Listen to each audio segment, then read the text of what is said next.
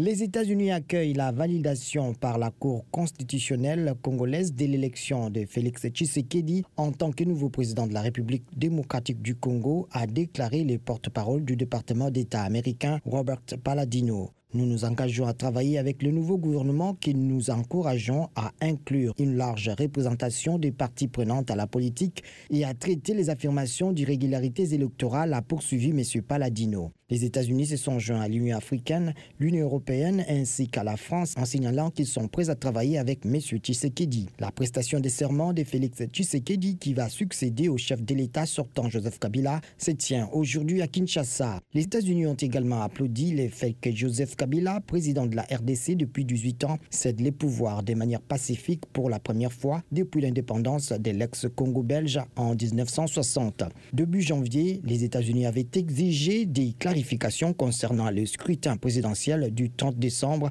tout en appelant au calme.